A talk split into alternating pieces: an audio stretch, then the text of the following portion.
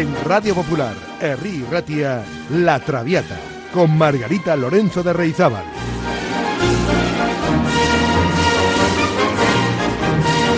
Pasión por la lírica.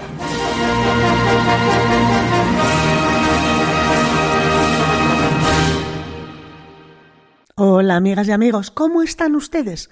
Bienvenidas y bienvenidos al cuarto capítulo de La Traviata, Pasión por la lírica. Como ya les avancé en el programa de la semana pasada, hoy vamos a repasar y disfrutar una de las grandes obras del bel cantismo italiano del siglo XIX, La Sonámbula, un melodrama en dos actos con música de Vincenzo Bellini.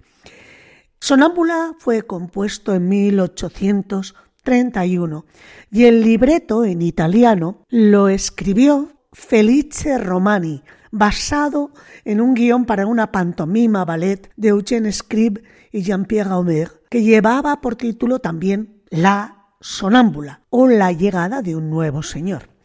Es una de las tres óperas más conocidas y representadas del bel canto italiano junto a Norma e Puritani. Es considerada una de las cumbres del bel canto. Tuvo su estreno en el Teatro Carcano de Milán en 1831, un 6 de marzo. Requiere para sus papeles una técnica de coloratura muy fluida y notables habilidades vocales. El rol titular, que ya veremos, es el de Amina, presenta una tesitura realmente aguda y exigente. Es conocido por su dificultad, requiriendo un dominio completo de trinos y técnica de ornamentos. Por su historia y ambientación pastoril, la sonámbula supuso desde sus inicios todo un éxito. Muchas de las grandes sopranos de la historia han sido grandísimas sonámbulas, no, porque fueran sonámbulas, sino porque han interpretado el papel de sonámbula maravillosamente, especialmente María Calas o Renata Scotto, Joan Sutherland, Edita Gruberova o Natalie Dessay, estas más cercanas en el tiempo. A inicios del siglo XX el papel protagonista era utilizado para el lucimiento de sopranos de coloratura, quienes colmaron el ron de Amina con excesos incluso ornamentales, casi más propios del barroco que del bel canto de Bellini.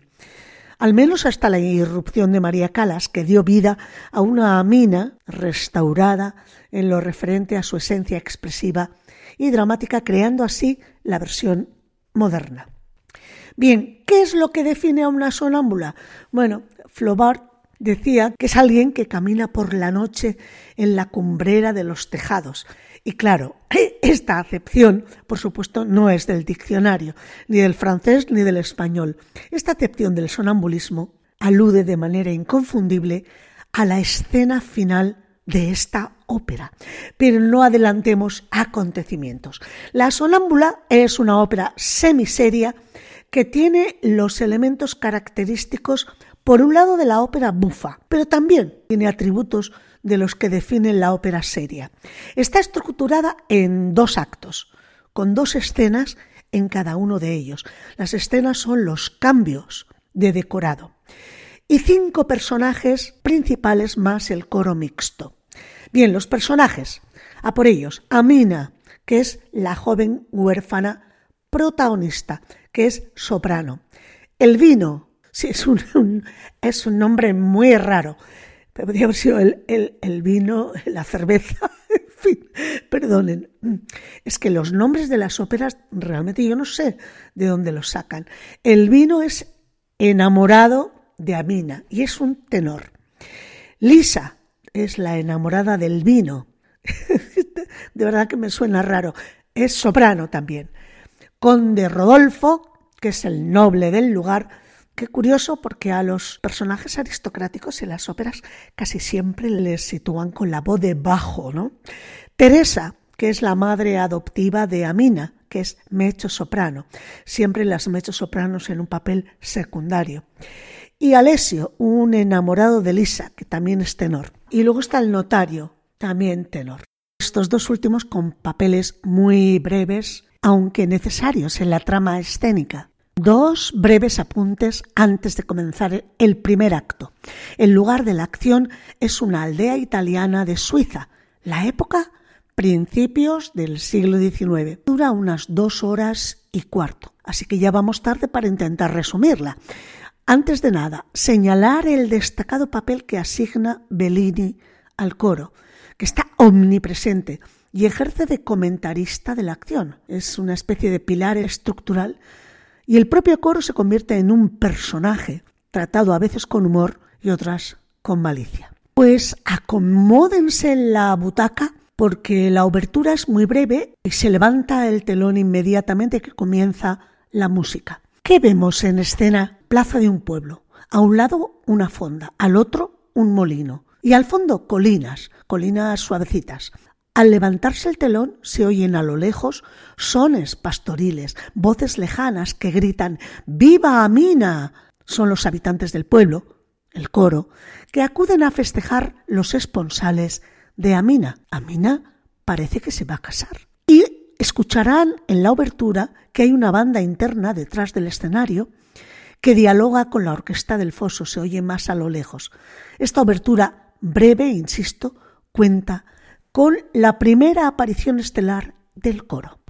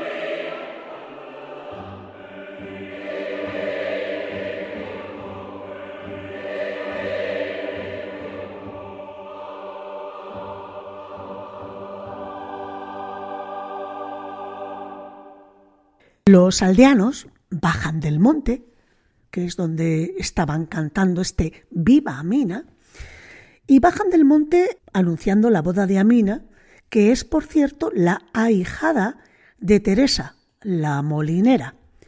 Solo Lisa, la posadera de la aldea, está descontenta, porque Amina, tenía que ser, le ha robado a su amado el vino, un propietario acomodado. Por su parte, Alesio, enamorado de Lisa, intenta hablar con su amada, pero ella le rehuye. Ella lo que quiere es arreglarse con el vino. Me sigue sonando fatal el nombre, queridas y queridos amigos. Eh, los aldeanos cantan un himno más formal en honor de Amina. Lisa y Alesio continúan expresando sus respectivos sentimientos, pero los dos están frustrados en sus deseos amorosos. Amina sale del molino, acompañada de su madre adoptiva, de Teresa, para dar las gracias a los cantores y a su madre. Amina y Teresa sugieren a Lisa que acepte los piropos y las proposiciones de Alessio. Y aquí llega la primera escena con un recitativo, aria y cabaleta, en el que Amina le da las gracias a su madre, al pueblo, se siente feliz y canta, care compagne e voi teneri amici, come per me sereno. Recitativo en el que Amina da las gracias a sus amigos y a su madre.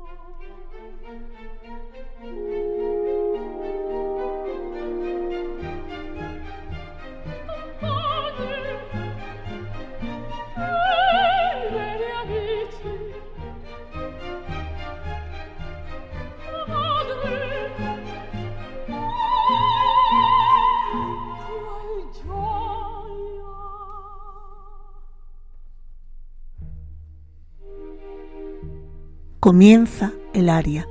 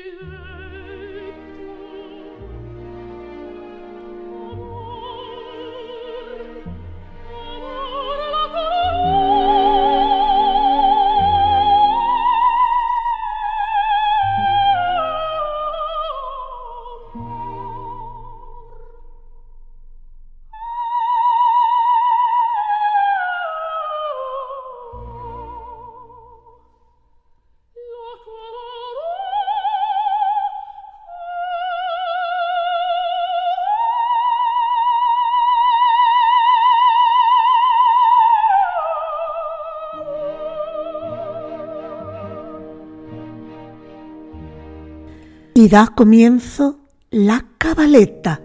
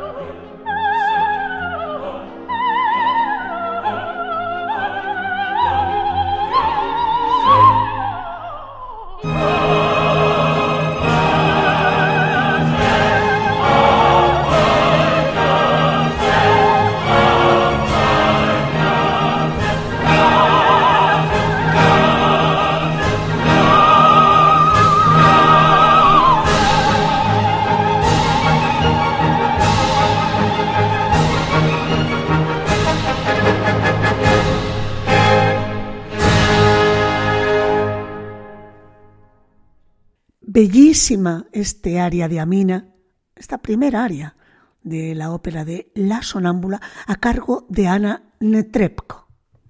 ¿Qué pasa ahora? Pues aparece el notario que les va a casar.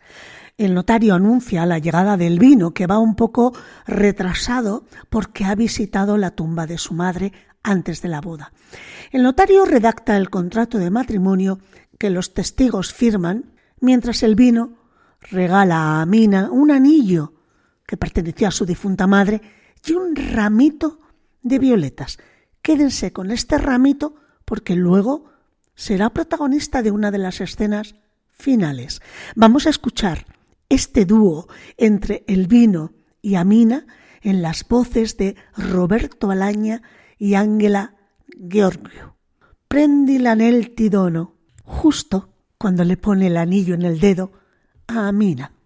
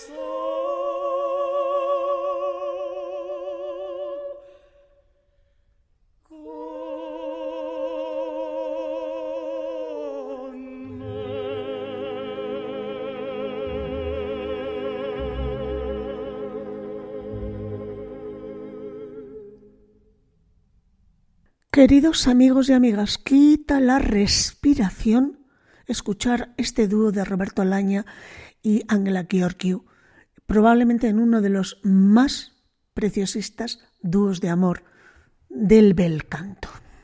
Bueno, respiro, me recompongo y seguimos. El matrimonio confirma su compromiso mutuo, en fin, están casados y de repente aparece por el pueblo una carroza de aquellas de postillón. En ella viaja Rodolfo. Al ver que no llegará a su destino antes del anochecer, acepta la sugerencia de Lisa de pernoctar en su posada. Rodolfo reconoce el lugar donde pasó unos años durante su juventud, aunque los aldeanos no le reconocen y creen que es un forastero, pero es el señor del castillo. Como ve que hay una fiesta, pues se pone a lanzar piropos a la nueva esposa, lo que no gusta ni un pelo, ni a Lisa, ni al vino. Vamos a escuchar en la voz de bajo de Samuel Ramey el aria y cabaleta de Rodolfo, titulada Birrabisso, tu non sai. Es el aria de Rodolfo donde narra lo feliz que fue en su juventud en ese pueblo.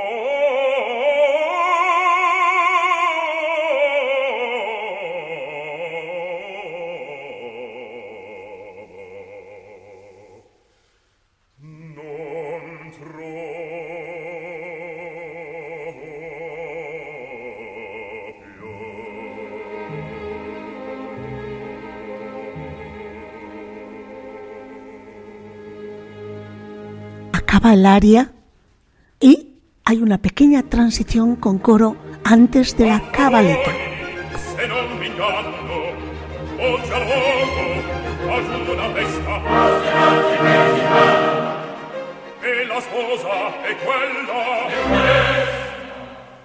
Aprovecha para echarle los tejos a Mina, la esposada.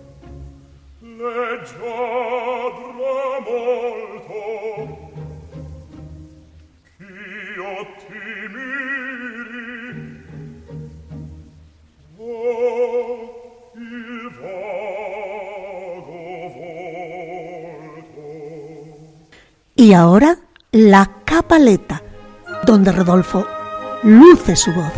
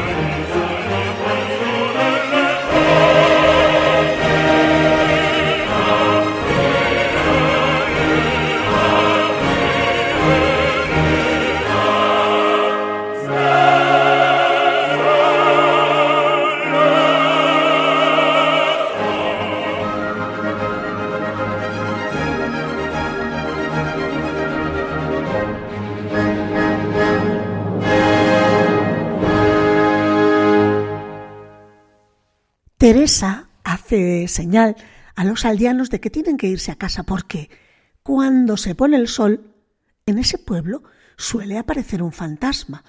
Rodolfo se muestra incrédulo, pero el coro, que es el pueblo, le asegura a Rodolfo que es cierto y cantan a fosco cielo, a notte bruna, y vienen a decir que en el sombrío cielo, en la noche oscura, al mortecino rayo de una luna incierta, desde las colinas al llano aparece una sombra, envuelta en blanca sábana, con el cabello suelto y con los ojos ardientes como una espesa niebla movida por el viento, avanza, crece, parece inmensa. Y así aparece por primera vez en el argumento la idea de un fantasma que ya se imaginan que va a ser nuestra sonámbula.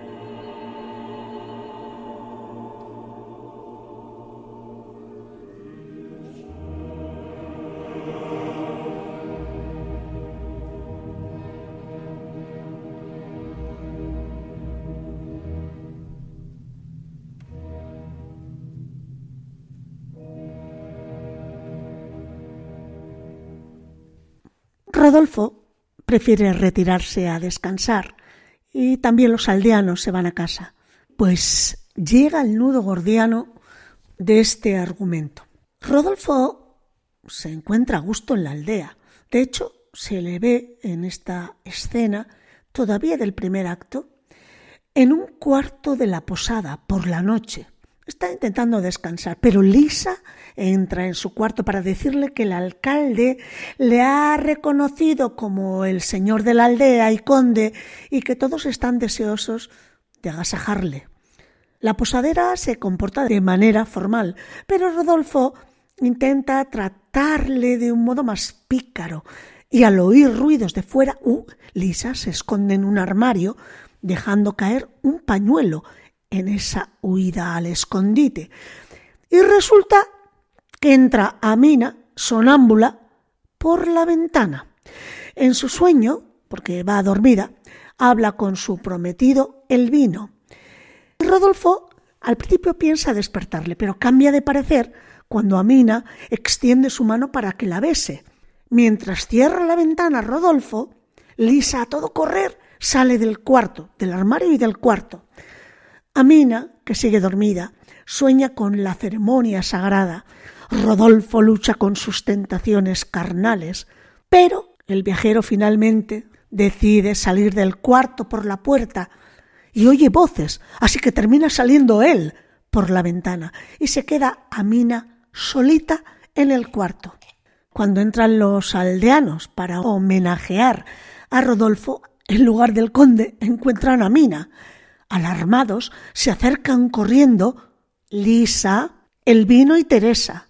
Las voces terminan despertando a Mina, que, ni sabe dónde está. Todos le acusan de infidelidad.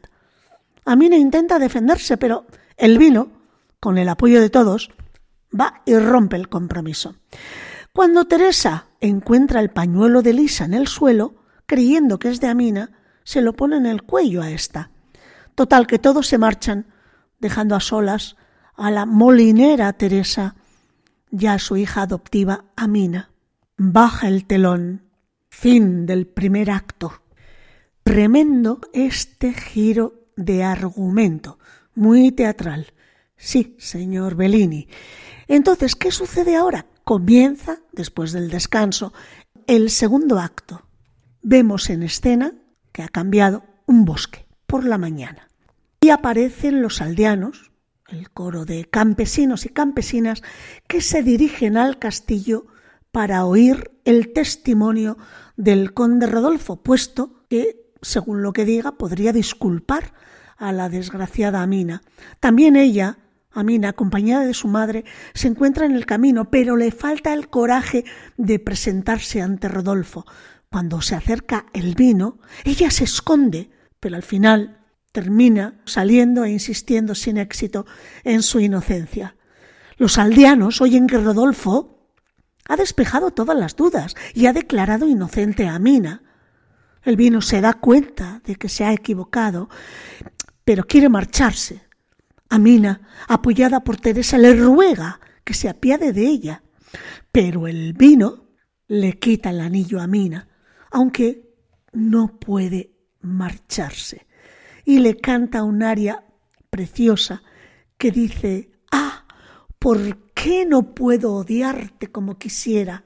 Ah, qué no posso odiarti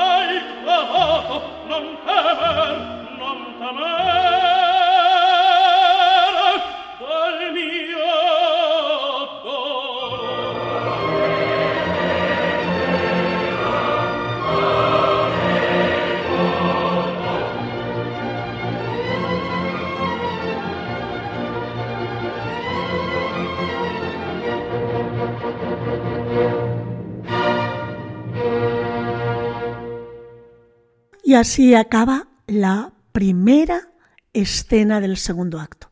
Y comienza otra escena. Cambia la decoración y ahora estamos en la aldea. Aunque Lisa tiene nuevas esperanzas de ganarse al vino, Alessio, su enamorado, intenta convencerla que esto no tiene sentido.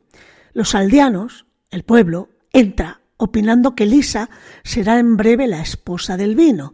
Es que aquí el pueblo es un metomen todo, ¿eh? porque esto hasta sorprende a la propia Lisa y también al frustrado Alessio. Efectivamente, cuando llega el vino, pues éste declara a Lisa que quiere reanudar su anterior compromiso con ella. Pero en el momento en que se dirigen a la iglesia aparece Rodolfo explicando que fue en estado de sonambulismo como Amina entró en su cuarto. El vino no se fía de las explicaciones del conde. Teresa pide que hagan menos ruido para que Amina pueda descansar, que ha tenido mucha agitación, y se marchan todos. Entonces se genera un cuarteto muy interesante en el que conversan Lisa, Alessio, el vino y Rodolfo. Rodolfo que si es inocente Amina, Lisa que ya se merece el amor del vino, el vino que mm, no sabe ni qué hacer. Y Alessio el pobre esperando que le caigan las migas y se pueda quedar con Lisa. Teresa al final pide silencio para no despertar a Amina. Conte,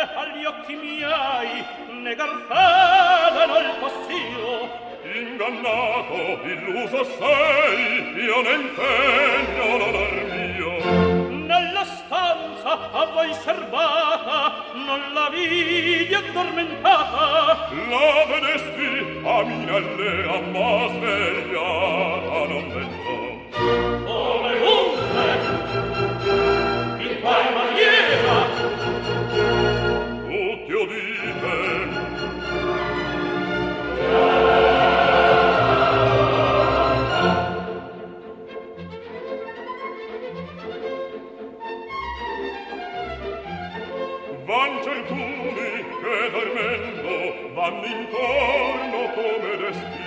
favellando, rispondendo come vengono richiesti. E chiamati son sonnambuli dall'andar e dal dormir, e chiamati son sonnambuli dall'andar e dal dormir. E che è possibile? Un par mio non può in ah nol pia vita i pretesti la cagion appien si vede amore tu potresti dubitar della mia fede vieni Orisa andiamo. Andiamo.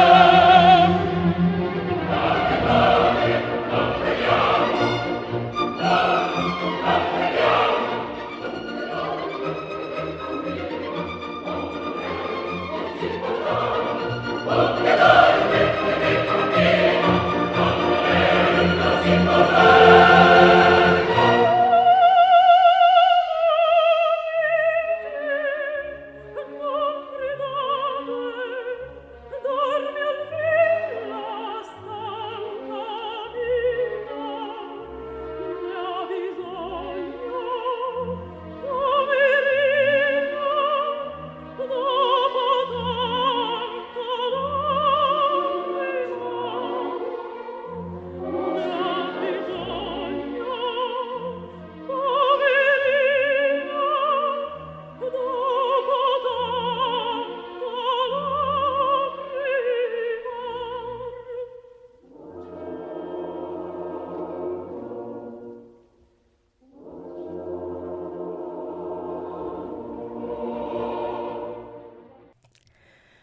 Cuando Lisa argumenta que ella es más digna del amor del vino que Amina, porque a ella no le han descubierto en una situación comprometida, Teresa saca el pañuelo que encontró en el cuarto de la posada, porque finalmente se ha dado cuenta que ese pañuelo no es de Amina. Entonces Lisa se sonroja hasta tal punto que despierta sospechas en el pueblo, en los aldeanos, atónitos, sin saber qué pensar, se quedan. El vino se desespera. Rodolfo no disculpa a Lisa. Al pedir una prueba resulta que en ese momento Amina sale de la ventana del molino sonámbula. Todos se callan para no despertarla. Ella pasea durmiendo sobre el borde del tejado. Bajo ella, la rueda del molino que gira velozmente amenaza despedazarla si da un paso en falso. Todos se vuelven hacia ella asustados. Rodolfo retiene al vino que quiere despertarla y alertarla, y todos sobrecogidos con un grito sofocado. Rodolfo dice Silencio, un solo paso, un solo grito, la matará. Justo en ese momento, Amina camina sobre una viga medio podrida junto a la rueda del molino y que se curva bajo su peso. Ella tiembla, vacila. La viga se destroza bajo el pie de Amina. ¡Ay! grito sofocado de terror. Pero Amina parece despertarse y al acercarse a los aldeanos se le puede oír, aún dormida, que sueña con la reconciliación con su amado Elvino. Aunque ya no tiene el anillo, queda, ¿recuerdan? El ramillete de violetas. Llorando sobre ese ramillete, canta el aria más bella de toda la ópera y probablemente una de las más bonitas de todo el bel canto. Es Ah, non crede a mirarti. Les digo, bellísima aria de amor a Elvino. A instancias de Rodolfo, Elvino devuelve el anillo al dedo de Amina. Escuchemos a Cecilia Bartoli cantando este aria de amor. Ah, non crede a mirarti.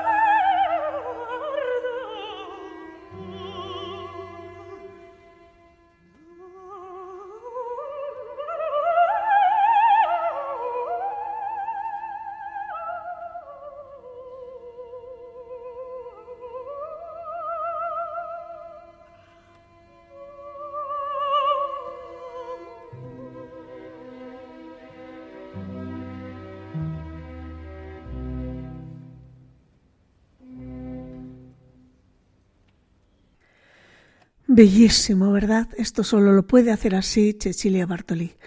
Bueno, cuando despierta, Amina se da cuenta de que al final ha tenido buena suerte, ni se ha caído en la rueda, se ha solucionado el entuerto y finalmente todos se dirigen a la iglesia para celebrar por fin el contrato matrimonial. Pues eh, aquí acaba el melodrama con uno de los momentos más felices.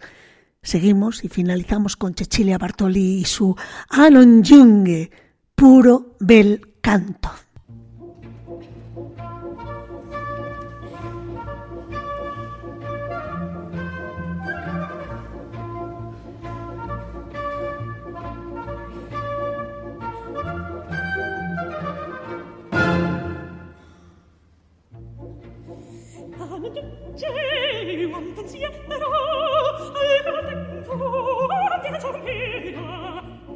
se, io credo appena, tu m'affera, mio tesore, la m'abbraccia, e sempre te, sempre in una spei, della terra in cui e ci vogliamo cenare,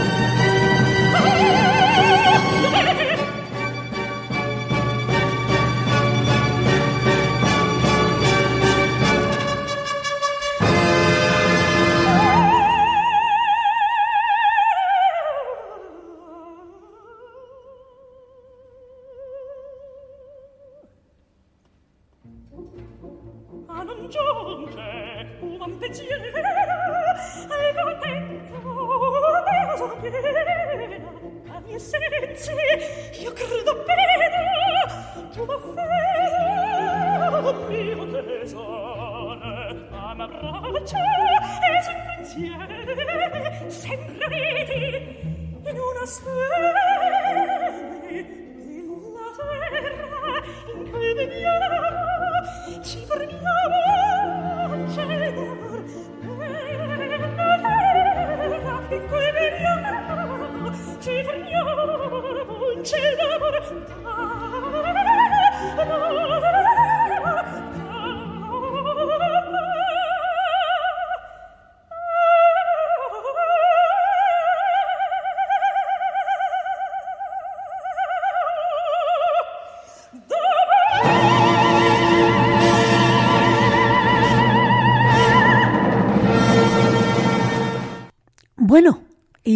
hemos llegado. Espero que este Bellini con su sonámbula haya sido de su agrado y hayan pasado una hora entretenida.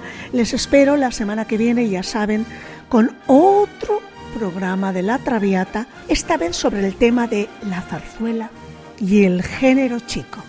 Ya verán cómo se lo van a pasar. Adiós, amigas y amigos. Les espero.